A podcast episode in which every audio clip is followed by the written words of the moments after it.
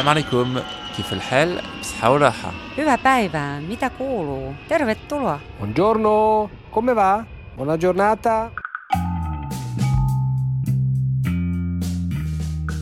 Bienvenue sur Ex-Expat le podcast. La fuite des cerveaux français touche-t-elle à sa fin C'est ce que titraient les EcoStart en juin 2018. on y a pas mal cru pendant un moment quand le président français, en anglais en plus, truc de dingue, a appelé nos cerveaux français donc à rentrer et aux cerveaux étrangers à venir s'installer chez nous. Depuis, euh, on se demande si la France n'est pas allée un peu vite en besogne. Certes, l'économie a semblé aller mieux, la French Tech, les start-up et même les grosses entreprises hein, ont eu l'air d'avoir envie de faire réussir nos ingénieurs et autres chercheurs en France. Bref, l'économie avait boosté l'attractivité. Mais c'était sans compter avec les bonnes habitudes de la France, qui ne s'est en fait, semble-t-il, au vu des témoignages nombreux dans ce podcast, pas du tout, mais alors pas du tout préparée à recevoir tous ces gens, ni à leur donner une vraie place dans la société gauloise.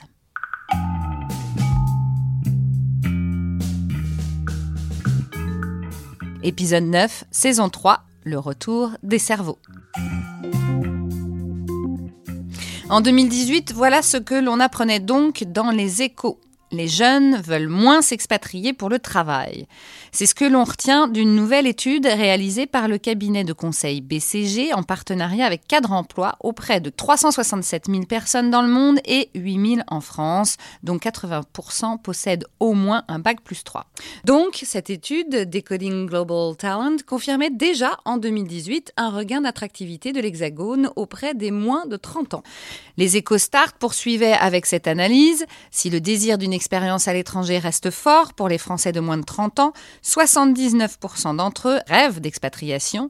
Il est en forte baisse par rapport à 2014 où 94% étaient désireux de travailler hors des frontières nationales. Qu'en est-il aujourd'hui? J'ai été posé la question au Boston Consulting Group, bien sûr, comme vous pourrez l'entendre à la fin de cet épisode. Mais d'abord, comme d'habitude dans Ex-Expat le podcast, place au témoignage, car vous allez l'entendre, Laure et Judith, deux cerveaux revenus en France, sont mitigés face à l'accueil de leur pays. Laure, la trentaine, est rentrée il y a six mois d'Haïti, où elle a créé sa propre ONG à Nakaona. Après dix ans d'expatriation dans des pays en crise, elle revient en France, où tout à coup, elle redécouvre le privilège de prendre une douche quand bon lui semble.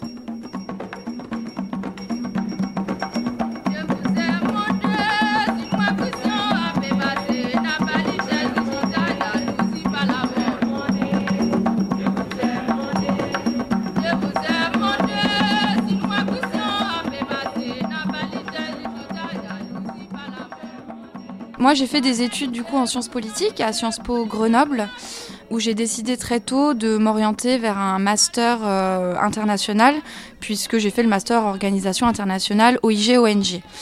Et très vite aussi, j'ai eu envie de me spécialiser dans l'accès à l'eau, l'hygiène et l'assainissement.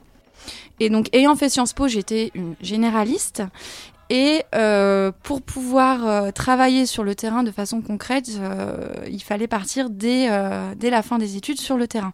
Donc toi, tu étais une expat de fait, quoi. C'était un peu obligatoire. Oui, enfin, j'avais envie d'être au plus près des communautés, de comprendre ce que c'était que la réalité des personnes qui n'ont pas accès à, ce, à ce besoin de base. Et donc moi, je suis partie à Madagascar. en, mon stage de fin d'études, c'était déjà avec Handicap International sur le terrain. Alors, à partir du moment où tu es expatrié et que tu es donc à Madagascar, qu'est-ce qui s'est passé pendant ces dix ans? On va essayer de les faire euh, pas trop longues parce que notre, euh, Oui, notre sujet, c'est le retour. Mais euh, tu as fait énormément de choses, dont la création d'une ONG. Pour me spécialiser, et puisque le travail sur le terrain m'a m'a fascinée, j'ai travaillé avec euh, différentes ONG françaises et anglo-saxonnes, donc à Madagascar, aux Philippines, dans la zone Al-Qaïda des Philippines, dans le sud, à Mindanao, au Bangladesh, pour travailler, continuer à travailler sur la question de- des musulmans et l'eau. J'ai travaillé au Sud-Soudan, en camp de réfugiés. Et j'ai travaillé en Haïti pendant euh, quatre ans, à la fois avec une ONG, Solidarité Internationale, et avec les Nations Unies, avec euh, l'OMS, l'Organisation Mondiale de la Santé, après l'ouragan Matthew en 2016. Et c'est après toutes ces années de hum, responsable de programme eau, hygiène, assainissement avec des équipes sur des réponses choléra, des réponses d'urgence et des hum, programmes de développement que j'ai eu envie de monter mon entreprise sociale en Haïti de recyclage de savon qui restent dans les chambres d'hôtel quand, quand, les, quand les clients partent et qui sont euh, jetés tous les jours. Donc une partie des savons est recyclée et donnée dans des bidonvilles, dans des, dans des écoles où euh, tous les jours on soutient 1500 enfants. Et une autre partie des savons qui est surcyclée et donc ou qui est raffinée avec des ingrédients locaux comme euh, du savon au café, à la noix de coco, aux amandes, qui est revendu dans des boutiques. Et on est les premiers à faire du surcyclage de savon euh, au monde. on a commencé en Haïti. Et euh, l'année dernière, je suis revenue à Paris pour faire des salons, le salon du mariage, entre autres, pour vendre nos savons. Et là, des hôteliers français, parisiens, m'ont contacté pour voir si on pouvait commencer l'aventure en France. Alors avant ce retour, il Oui. faut quand même qu'on ait un peu les sentiments de ce que tu as vécu sur place, parce que ça n'a pas dû être facile tous les jours. hein. On s'imagine dans ce que, ce que tu viens de nous dire que tu as vu des choses euh, assez terribles. Euh, Est-ce que euh, quand même tu as réussi à ce que ces, ces différentes expatriations dans différents pays soient une satisfaction parce que tu as fait des choses extraordinaires, mais aussi que ta vie euh, soit, soit euh, quand même un peu heureuse, quoi? Ah mais moi j'étais euh, c'était le nec plus ultra enfin je veux dire j'ai enfin ces dix ans d'expatriation euh, bah, ça fait partie de moi, ça m'a construit, ça a construit la personne que je suis aujourd'hui. Donc on, peut parler justement de, ça, mais mon retour à Paris, je ne pense pas qu'il soit non plus définitif. Mais, mais la, la vie normale, quand les gens me disent Mais t'as pas envie d'avoir une vie normale là, de revenir à Paris et d'avoir une vie normale moi, ça m'énerve parce que c'est quoi une vie normale? Et puis, enfin, tous ces gens qui, qui vivent euh, de façon très très vulnérable, ben, pour eux, ça c'est leur normalité en fait. Donc, qu'est-ce que c'est une vie normale au final? Donc, j'étais quand même fatiguée psychologiquement et physiquement. Alors, si la normalité à Paris, c'est l'électricité H24, l'eau chaude et des sushis en livraison, bah, j'avais eu envie de cette normalité à ce moment-là. Mais euh, Excellent. et là, moi, je suis rentrée il y a six mois et hum, je commence petit à petit à prendre mes repères. Mais euh, ça va mettre une année, je pense. Alors justement, ce retour, euh, d'abord, tu as eu quand même l'appel de la France. C'est pas trop, même si tu étais fatigué, tu viens de le dire, on est venu te chercher, on t'a Oui. dit venez, venez faire les choses ici en France. Comment ça se passe depuis que tu es arrivé Est-ce que tu sens que vraiment on avait tant besoin de toi ou pas Mhm. Est-ce que euh, tu te sens de nouveau, parce que je suppose que tu as vu ta famille, tes amis, tes nouveaux collègues, etc. Comment ça se passe? Alors, euh, bah, j'ai eu un peu la, la grosse claque, le choc en septembre, justement, l'année dernière, quand je suis venue juste pour trois semaines. Ça faisait euh, huit ans que j'avais pas passé trois semaines en France consécutives. Et en fait, on m'avait dit que la France était en train de bouger un peu sur l'entrepreneuriat, tout ça, mais honnêtement, ça m'avait jamais fait envie. Moi, je devais m'installer aux États-Unis, en fait. Je suis franco-américaine, donc l'idée, c'était de partir d'Haïti et m'installer à Washington. Et je suis revenue en France en septembre. Et là, je me suis rendu compte qu'en effet, les choses bougeaient vraiment, qu'il y avait des startups un peu partout, que le recyclage, que l'environnement, que l'entrepreneuriat social et solidaire euh, étaient en pleine, enfin, hum, et je me suis dit, bah oui, pourquoi pas, en fait, euh, essayer cette aventure-là à Paris. Et c'est vrai que si on m'avait pas appelé, euh, je, je me serais pas, je me serais pas installée. Donc, euh, bah, les, les premiers mois, c'est euh, la lune de miel, hein, c'est le bonheur quand les gens me disent, alors qu'est-ce qui t'a le plus manqué? Je dis bah l'électricité. On me dit ah oui, d'accord. D'habitude, c'est le On fromage. s'attend pas forcément à ce genre de choses, mais les deux trois premiers mois, ça a été euh, très agréable. Et puis ensuite, quand il faut commencer le dur de bah, lancer sa boîte en France, se loger. Euh, monter les statuts d'entrepreneur, bah, on se rend compte que un, euh, en fait, euh, la France, la France du start-upper, ben, personne ne veut loger un start-upper en fait, c'est quand même la réalité. Parce Et que un les- ex-expat. et un ex- expat.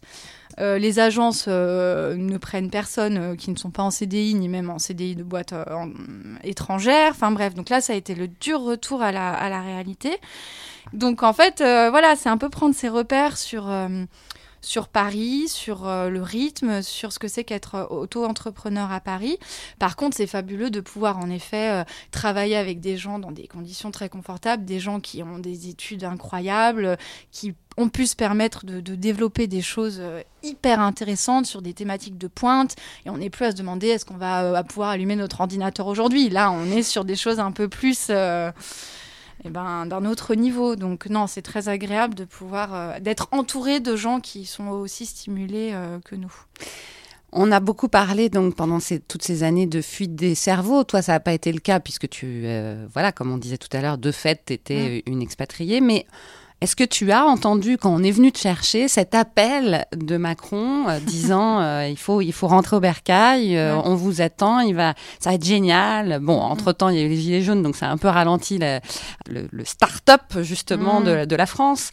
Mais est-ce que toi, tu, tu lui dis ouais, ok, d'accord, t'as as, raison, c'est bien de rentrer parce qu'en fait, ça, ça, va, tu nous aides Ou au contraire, tu y allais un peu fort parce que finalement, c'est pas si facile que ça de rentrer quand on est un cerveau. Hmm. Je sais que, que Macron, il y a des choses euh, dans le gouvernement qui ont quand même donné euh, beaucoup de marge de manœuvre aux, entrepreneurs. Après, je pense que la France a eu un, pic très fort il y a quelques années, deux, trois ans, où il y a eu des sommets sur euh, des, des, sommets qui, qui accueillent des milliers d'entrepreneurs pendant quatre jours, etc. Mais en fait, on se rend compte, et beaucoup de gens d'autres pays qui sont venus à Paris pendant une semaine, quatre jours pour toutes ces choses-là, disent alors oui, on sent qu'il y a eu un pic très rapide, mais qu'en fait, on s'est un peu fait dépasser par, euh, par les événements. Et en fait, bien sûr, ça va prendre du temps. Et tout n'est pas parfait. Et ça reste quand même. Euh, être auto-entrepreneur euh, ou monter sa boîte, c'est dur dans tous les pays du monde, en fait. Mm. Donc, oui, on a des gens au niveau, au niveau de la politique et du gouvernement qui veulent soutenir ces dynamiques-là. Et c'est super. Mais, euh, mais derrière, il y a, y a, tout un système en fait à, à, changer et à penser et, euh, et ça se fait pas en deux ans.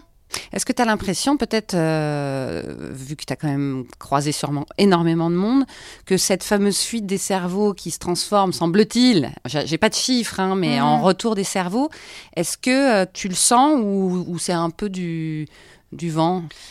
Alors, je ne sais pas si c'est tant parce que la France nous dit de revenir, mais aussi parce que j'ai beaucoup entendu, moi, plus que, en fait, la France, ça reste quand même. Alors, les Gilets jaunes, on est pour, contre, euh, peu importe, mais ça reste un pays qui a envie de prendre soin de ses citoyens. Et en fait, bah, l'expatriation, on le fait soit par des métiers passion, soit pour euh, faire beaucoup d'argent, soit les deux. Mais au bout d'un moment, on voit les limites aussi des autres pays. Et ben, moi, mes potes euh, qui ont travaillé dans la Silicon Valley, bah, ils me disent on n'en peut plus en fait d'être à San Francisco, dans une ville où il n'y a, a, que des gens sans abri, où il y a des malades qui sont pas pris en charge, où il y a des femmes qui meurent en couche. Enfin, c'est pas possible. Et donc, il y a beaucoup de gens qui sentent le besoin de revenir en France aussi parce qu'on sait qu'on a grandi dans un pays avec des valeurs où quand même on, prend soin des autres. Alors, c'est pas parfait, il y a beaucoup d'inégalités en France, on a encore beaucoup, beaucoup de progrès à faire. Mais euh, moi, je ressens beaucoup ça aujourd'hui chez les trentenaires, cette envie de d'un idéal de société qui ressemblerait un peu plus à la France qu'ailleurs en fait. Judith, elle, décide de vivre aux Pays-Bas en 2010 après des études de géologie à Nancy et donc aux Pays-Bas. Pendant sept ans, elle travaille comme ingénieure en géotechnique pour une entreprise scientifique hollandaise. Et puis la France lui fait de l'œil. Fini la fuite des cerveaux, le retour est décidé. Et bien sûr, cela ne se passe pas du tout comme prévu.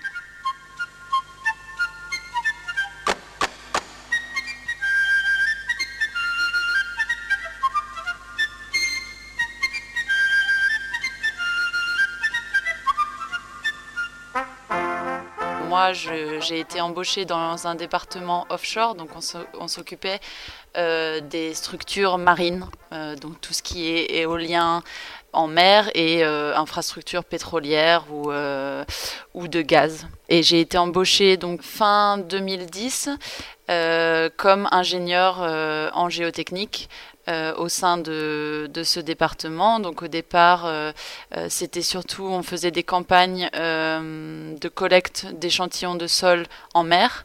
Donc je partais sur les bateaux sur site pour récolter les échantillons. Et après, je suis passée sur un, un travail un peu plus de bureau pour faire tout ce qui était la partie ingénierie, D'accord. Donc, tu y es resté euh, combien d'années? Et surtout, en fait, euh, pourquoi tu as décidé de rentrer? Donc, j'y suis restée sept ans quand même, euh, ce, qui est, long.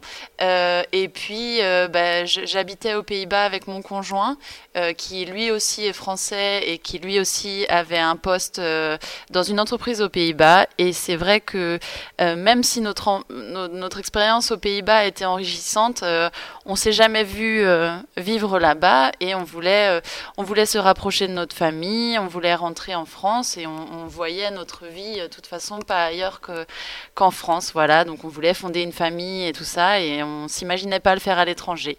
Donc on est rentré fin 2017 et euh, ben, euh, surprenamment, je suis tombée enceinte euh, dans les jours qui ont suivi notre retour en France. Voilà. D'accord. Alors ce retour, il s'est passé comment? Parce que une décision comme ça, est-ce que tu t'es dit en fait quand tu es rentrée, bah voilà, l'appel de Macron, c'était peut-être pas encore l'époque, mais on, on l'entendait, revenez cerveau, revenez en France. Est-ce que ça, ça c'est peut-être quelque chose qui t'a donné envie? Et est-ce que ce retour donc a été comme tu le le pensais peut-être euh, juste rentrer chez toi, quoi. Eh ben oui. Euh, alors euh, l'appel de Macron, on l'avait bien entendu et on, voyait bien que ça bougeait autour de ces lignes-là parce que c'est vrai qu'on a on a vu quand même qu'il y avait des efforts qui étaient faits. Donc il y a eu un simulateur qui a été créé pour justement le retour en France des, expatriés, simulateur qui permet de de, de, voir en fait d'avoir une liste de toutes les démarches administratives qu'il y a à faire. on savait que que ce serait difficile euh, euh, d'un point de vue culturel parce qu'on s'était beaucoup habitué aux, Pays-Bas, on était euh, plus ou moins devenus néerlandais, mais c'est vrai que bah voilà, les complications étaient bien au-delà de ce qu'on imaginait pour être clair, quand on est rentré, euh, on s'est senti un peu comme, comme des bêtes étranges euh, en France, avec les Français, euh, parce que on était, oui, on avait un parcours un peu, un peu spécial, et, c'est vrai qu'on avait changé pas mal nos méthodes de, de, travail. Donc ça a, été ça a été difficile au point de vue professionnel parce que c'est vrai qu'on était confronté à, voilà, à des, manières de travailler totalement différentes, euh, et puis euh, pas forcément euh, très bien accueillis au sein de, notre entreprise. En, gros, le service me disait que mon expérience à l'étranger ne valait pas grand-chose, qu'il était très mal reconnu en France, et que je ne pouvais pas espérer de...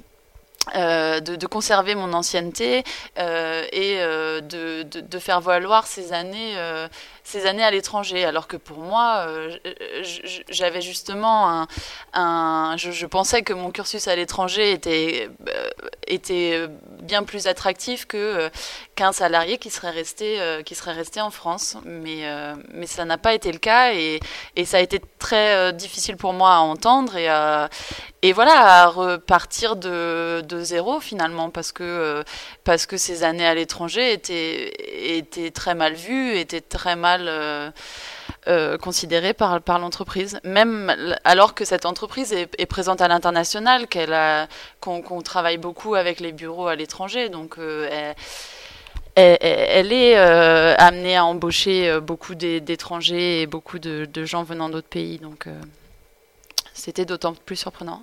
C'est marrant parce que tu as l'air encore surprise, peut-être que tu as du mal à répondre. C'est étrange, c'est que, tu, tu comprends pas, quoi. Ouais, euh, pour, moi, une expérience à l'étranger euh, est quand même. Euh, enfin, sera toujours bénéfique et, m'a été bénéfique. Enfin, je pense que, que j'ai appris énormément de choses en allant étudier et travailler aux Pays-Bas, des choses que j'aurais pas forcément apprises en France. Et et, que ce soit mal reconnu par les entreprises, mais aussi par les universités, parce que je me rappelle quand je suis partie aux Pays-Bas, euh, mes professeurs euh, ne, ne, voulaient pas entendre de cursus à l'étranger. Ils disaient ah, mais oui mais pourquoi tu veux partir? Notre cursus il est de toute façon c'est le meilleur euh, que tu puisses trouver. Alors que alors que pas du tout. Alors que je suis je suis allée aux Pays-Bas, j'ai justement pu apprendre des choses bien plus concrètes euh, que je n'aurais appris en France. Et, ça m'a permis de développer mon anglais, euh, ça m'a permis de voir euh, des projets autres et, d'avoir une vision plus, plus globale des, des, projets en Europe et, et dans l'international. Donc, est-ce que ça te fait dire, et là on va, les, auditeurs vont peut-être être choqués, que cet appel de Macron, bah, il était presque un mensonge? Alors évidemment, c'est ton expérience, on ne peut pas dire ça de, de tout le monde, parce que peut-être qu'il y y a des chercheurs qui sont rentrés, des ingénieurs qui sont rentrés, et ça s'est très bien passé. Mais est-ce que quelque part, euh, tu as l'impression que voilà, il jouait un peu sa carte de campagne, etc.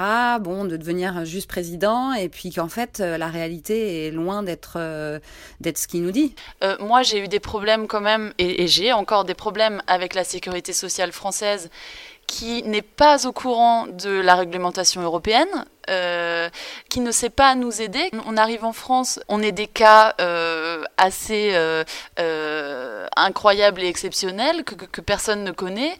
C'est un peu dur, mais je me suis plus sentie française et je me suis pas sentie accueillie dans mon pays par rapport à mes problèmes avec la sécurité sociale, on m'a quand même une assistante sociale m'a quand même conseillé de, con de contacter une association d'immigrés euh, en me disant bah oui mais les immigrés aujourd'hui ont plus de droits aux soins que vous.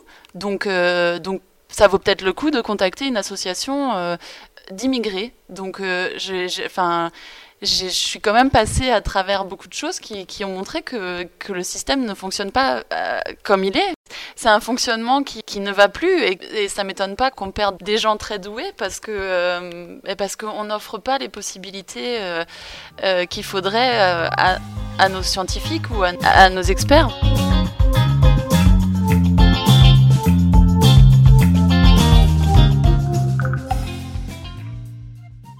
Alors, que disent les chiffres sur l'expatriation et le retour? Je vous le disais en début d'épisode, le Boston Consulting Group s'est penché sur la question et j'ai demandé à Fanny Potier-Coninx, auteure de l'étude Decoding Global Talent et directrice au bureau de Paris de BCG, de nous faire le bilan. Parler de, fuite euh, ou de retour, c'est un petit peu compliqué, mais c'est vrai qu'en s'appuyant sur euh, notre étude euh, mondiale que l'on conduit depuis plusieurs années, qui s'appelle Decoding Global Talent, dont la version 2018 est sortie en fin d'année 2018, ce que je peux vous dire, c'est qu'on constate que les intentions de départ sont inférieures à ce qu'elles avaient été exprimées euh, en 2014. Donc la dernière étude date de 2014. Au global, en 2014, euh, les participants nous indiquaient être 64% avoir une intention à partir de leur pays, hein, quel qu'il soit. Et euh, en 2018, ce chiffre descend à 57%.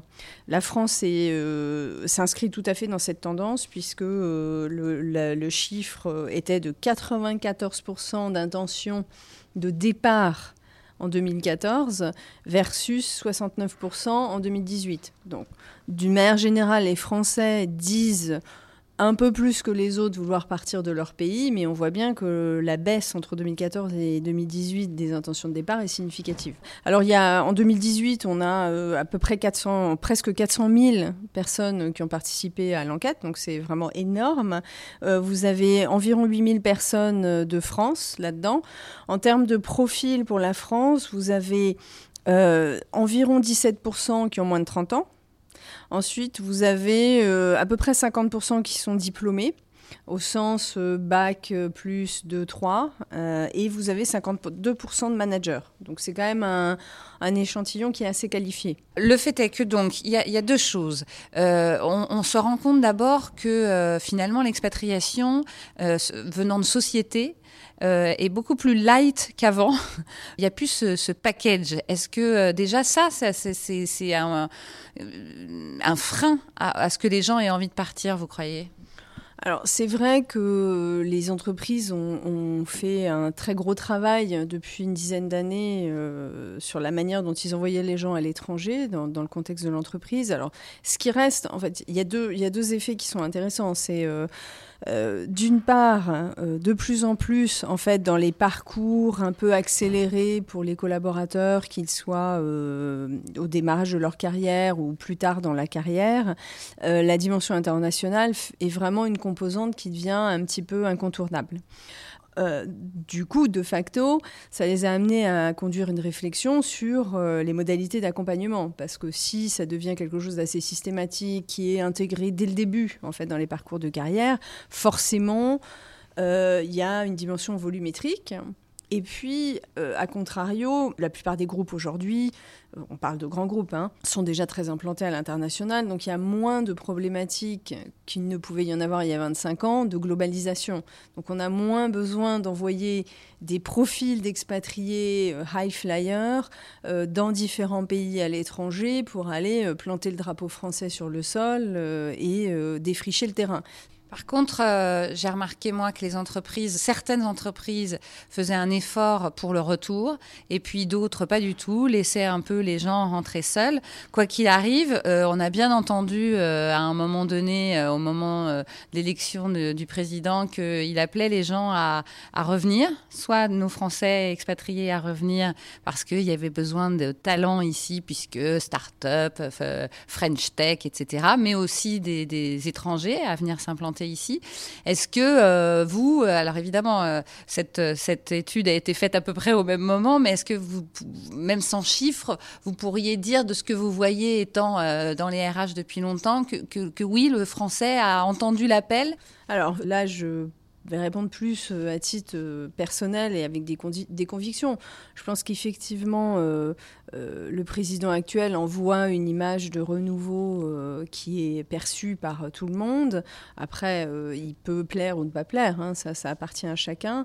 il fait énormément d'efforts pour promouvoir l'environnement des startups et pour l'aider à se, à se développer. Ce que je constate, c'est quand même que depuis un petit nombre d'années, on, a vraiment une volonté et on voit émerger des écosystèmes qui pourraient ressembler à ceux qu'on trouve dans d'autres pays.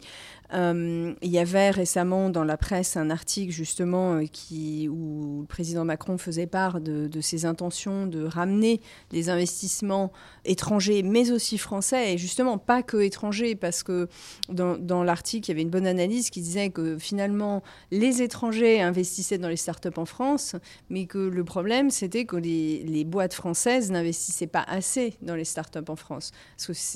après... Euh, n'ayant jamais travaillé moi-même euh, à San Francisco ou, euh, dans des, ou en Israël où il y a vraiment des foyers, euh, je ne peux pas dire si je perçois des, différences de conditions.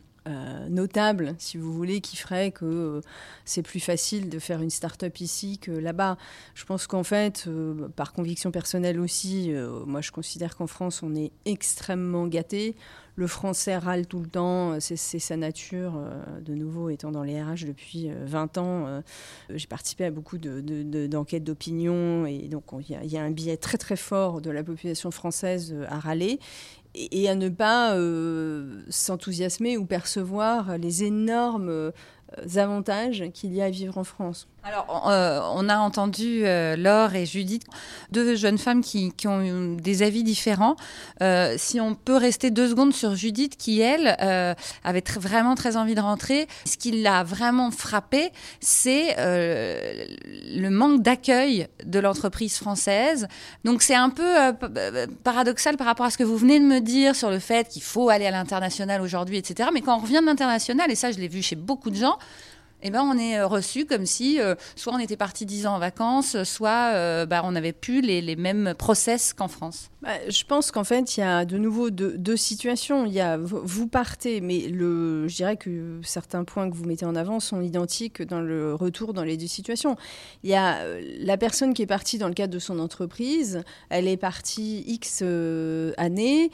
Il est illusoire d'imaginer qu'elle elle va retrouver son job comme elle l'avait avant dans l'entreprise. Ça, ça n'existe pas, c'est pas possible. Les entreprises se transforment en permanence et puis franchement, euh, pour accompagner, là j'ai des cas euh, très très récents autour de moi euh, où j'accompagne les personnes dans des, départs à l'international. Il y a une exigence toujours au départ de d'avoir une exigence au retour. Pourquoi les gens partent? Je mélange un peu les sujets, mais parce qu'ils veulent enrichir leur expérience personnelle. Ils veulent des meilleures perspectives de carrière, ils veulent enrichir leur expérience professionnelle, ils veulent apprendre une autre culture. C'est hyper positif, c'est un choix quand on revient, il, faut euh, le valoriser. Mais ça vous appartient en tant qu'individu de valoriser tous ces acquis. Il faut, à contrario, accepter que l'organisation a évolué. Euh, vous ne la retrouvez pas là où vous l'avez laissée, c'est normal, c'est la vie des organisations. Et euh, la culture, il y a, je, reviens, hein, facteur 4 euh, de, des raisons pour lesquelles on s'en va, euh, nous disent les participants, c'est vivre dans une autre culture. Bah, si on veut vivre dans une autre culture, c'est que parfois, peut-être, on a un peu de frustration par rapport à sa propre culture. Et donc, bah, si on revient dans sa propre culture, Là, par contre, il y a peu de chances qu'elle ait profondément évolué. Faire évoluer une organisation euh, au, sens des boîtes et des chaises disponibles, euh, ça, ça bouge très vite. Euh, en revanche, la culture, ça bouge très lentement. Donc c'est un premier point. Après, quand on est parti dans une démarche plus indépendante, où on a dit, je pars de mon job, je suis un conjoint, ou je redémarre à zéro dans un autre pays, bah, je dirais que c'est la même chose, encore plus prégnant. C'est-à-dire que là, vous partez sans vous retourner. Vous ne pouvez pas imaginer que derrière, vous avez un job, puisqu'il n'y en a pas, vous l'avez quitté. Donc c'est évident que quand vous allez revenir, je ne vois pas pourquoi on aborderait le retour de la même manière qu'on a abordé le départ. Quand on est parti, euh, prenons un exemple de si on part aux États-Unis redémarrer sa vie, euh, bah, on ne s'attend pas à être accueilli à, bras ouverts. Donc là, on l'accepte, on le tolère parce qu'on est dans une dynamique de départ. Bah, quand vous revenez en France, c'est comme si vous partiez en France. Et c'est pas parce que vous êtes français qu'on va vous reprendre euh, les bras ouverts. Pour conclure, Qu'est-ce que ça veut dire de la France quand même euh, Cette situation où on, parlait donc beaucoup de cette fuite. Aujourd'hui, c'est un peu moi qui dis qu'il y a un retour. Hein. C'est évidemment ça va dans, dans le thème de mon podcast, mais on a quand même cette impression que, en tout cas, les gens donc partent moins qu'avant. Moi, de témoignages qu'on vient d'entendre et que j'ai eu, je vois que les gens, euh, la trentaine, la quarantaine, commencent à revenir assez massivement.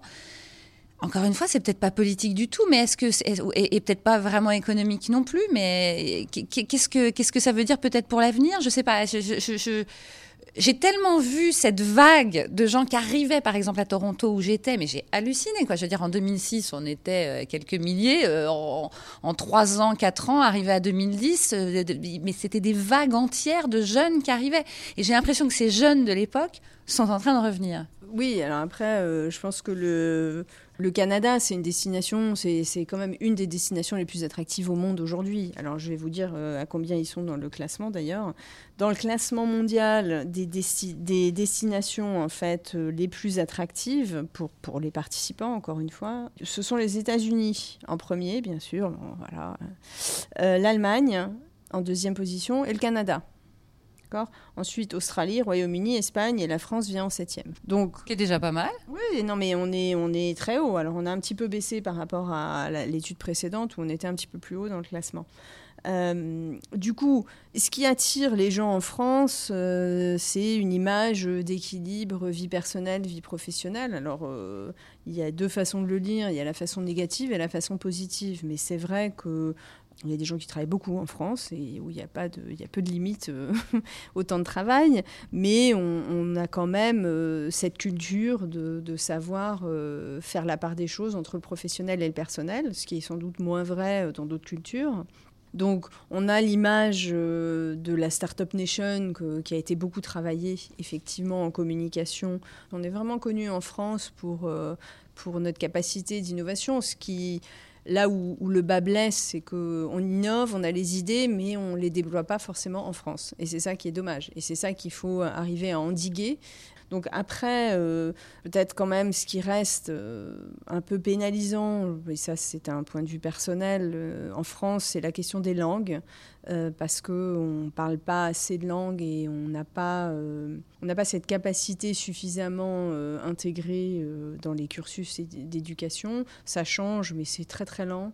Et puis, je, pense aussi que ce qui est compliqué en France pour cette histoire d'incuber les idées, c'est euh, ça reste notre, très très grande centralisation. C'est marrant parce que beaucoup d'ex-expats rentrent justement pas spécialement à Paris.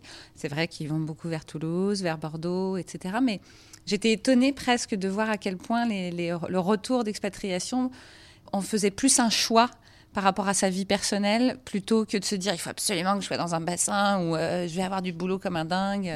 Oui, et du coup, ça explique, si vous voulez, je pense en partie ce que vous disiez, c'est-à-dire qu'une petite frustration euh, sur la difficulté du retour. C'est mon point sur la décentralisation, centralisation. C'est vrai que quand vous retournez euh, dans un endroit où euh, il y a des cercles qui sont assez restreints, il y, a encore moins d'ouverture que vous ne pourriez en trouver à Paris et, à Lyon et encore. Enfin, voilà, mais je pense que c'est compliqué, effectivement, le retour quand on arrive en. Je, recherche juste, euh, pour, corroborer ce que vous disiez, dans l'étude, c'est vrai que euh, les, deux tiers des Français euh, expatriés quand nous disent rentrer pour des raisons personnelles. Donc, c'est un trade-off. La France est donc redevenue quelque peu attractive hein, pour les jeunes de moins de 30 ans qui ont relativement moins envie d'aller voir si l'herbe est plus verte ailleurs. Mais pour tous ces diplômés qui se sont pris de plein fouet la crise de 2008 par exemple, l'appel au retour a été souvent entendu et suivi. Or, comme toujours, la France et ses cases ne permettent pas, pour l'instant, vraiment un retour des cerveaux sereins. Car d'abord, l'expérience à l'étranger n'est pas toujours considérée, voire peut devenir un boulet. Ensuite, parce que l'éventualité que ces ex-expats viennent bouleverser les process d'un autre âge n'est pour l'instant pas une option pour beaucoup d'entreprises et d'administrations. Le retour de la fuite n'est malheureusement pas encore devenu un phénomène de société, et c'est bien dommage.